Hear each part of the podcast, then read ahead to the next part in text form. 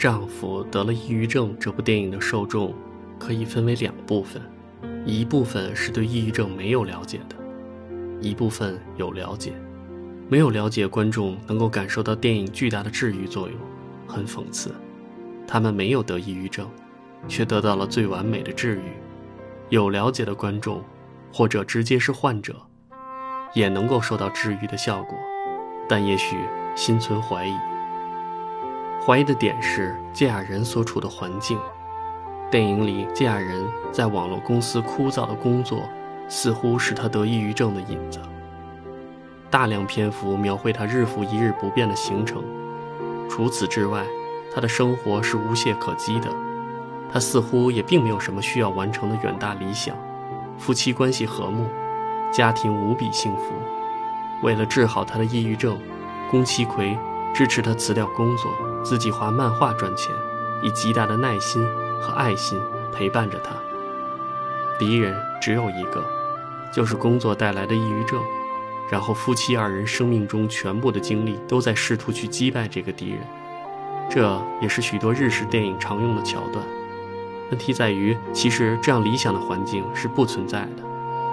最常见的是，生活四面楚歌，我们能做的只是不停地查漏补缺，哪有奋起一击全垒打的机会呢？抑郁症最为典型，是开启了去道德化的、自我挫败的循环。不可能只在一个环节上掉了链子，而是各个环节都出现了衔接的困难。宫崎葵对芥雅人的拯救，是整部电影最令人动容的部分。同样的，这是一个典型的外来者角度。电影者，电影中将情感放在了至高的解决方案的位置，但事实上，情感本身就是抑郁症的诱因之一，它更多的是一个导火索的作用，而非拯救者。拉斯冯迪尔的《抑郁者》中，女主角在婚礼上感受到末日的气氛，才得其要义。这部电影不是关于抑郁症的，也不是关于芥雅人的，它只与宫崎葵有关。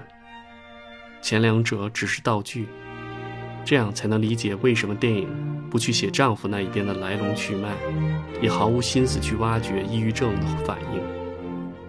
抑郁症。不是每日在路上徘徊，而是希望的完全丧失，沟通的不可能，意识里的黑洞。要体现这一点，显然不是令人愉悦的事情，也必然带来理解上的困惑。正如抑郁症一篇所引发的争议，得了抑郁症，并不可怕，可怕的是没有人陪你。看完电影的男人，谁不想拥有宫崎葵那样的老婆？当你坏掉的时候，有一个人在你身边不离不弃地支持你、帮助你。虽然他不一定能够修好你，但是这样的陪伴，也真的是一件很幸福的事情。就是冲着宫崎葵和芥雅人这个组合看这部电影的，看完后果然没让我失望。两个人非常有爱，既真挚又美好。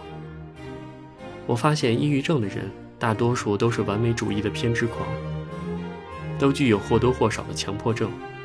电影中的高野干夫也是，他把一星期要穿的领带和做便当的饭盒都做了对应的归类，出门前的裤子要用尺弄直，连辞职信都要对得整整齐齐的才写，能最终写完。不是每个人都有忧郁症，但很多人都或多或少的有强迫症，比如出门前反复检查带没带钥匙。睡觉前反复去关煤气的总开关，走路一定要走在自己预设规定的格子里，等等。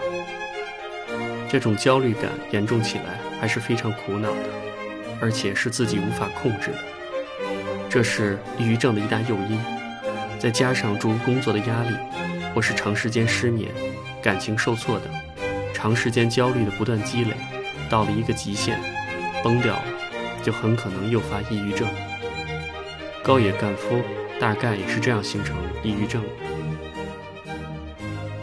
你不辞职的话，我就和你离婚。这句话挺让我感动的，这是一种无论如何我都要陪着你、治愈的执着。有这样的妻子，夫复何求？果然，在接下来丈夫得病的日子，每天看护着她，安慰着她，开导着她，甚至连丈夫要尽的养家的责任都揽了下来。她莫名其妙开心的时候，你陪她一起开心；她莫名其妙难过的时候，你也陪她一同难过。浴室那段戏算是剧情的小高潮吧。终于，两个人的情绪都到了临界点，需要一次大爆发。好在他们一同携手走过去了，两个人的感情就更加坚不可摧了。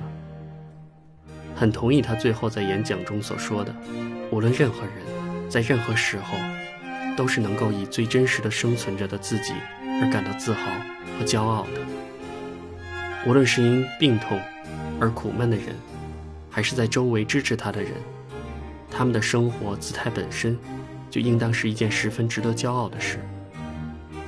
不管是抑郁症还是结婚，一定要找一个能死心塌地的陪着你的人，不然人生漫漫长路，怎么熬过去呢？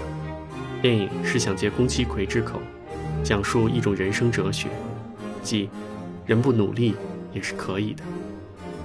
宫崎葵说：“如果痛苦的话，就别努力了，保持平常心就好了。”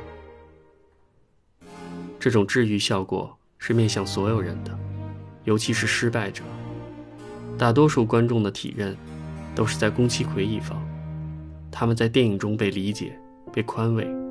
这部电影不是关于抑郁症患者的挣扎，而是城市失败者的自我安慰。也可以说是日式电影中的拯救，大多是心灵鸡汤，但确实是很高级的，隐藏的很好的鸡汤。他将人物抽离出来。放在一个仿真的环境内，你只需要全副武装的对付一个怪兽就可以了。知乎上对心灵鸡汤短处有一个回答是没给勺子，就是说其中方法论的缺失。如果生活中有一个类似芥雅人角色的原型，看完电影后非常治愈，但回过神来发现自己很难拥有他的治愈条件。真的要相信不努力也可以的吗？宫崎葵所做的一切，恰恰证明了他从未放弃过努力。电影成功的地方在于营造了巨大而真实的幻觉，看完能够瞬间充满正能量，也是功德无量的一件事情吧。不过，它能够很好的检验你是否还需要治疗。